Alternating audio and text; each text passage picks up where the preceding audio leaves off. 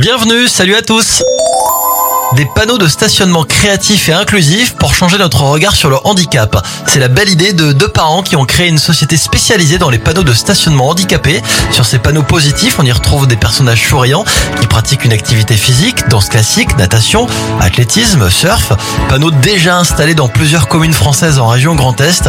On attend ça chez nous très très vite. Hein le progrès au service de la prévention et de la sécurité. Aux États-Unis, Google a détecté un séisme et alerté des utilisateurs Android avant qu'il ne se déclenche le séisme. Avec ce système, Google a réussi à envoyer très rapidement une notification d'alerte à ses utilisateurs, leur laissant quelques secondes pour se mettre à l'abri.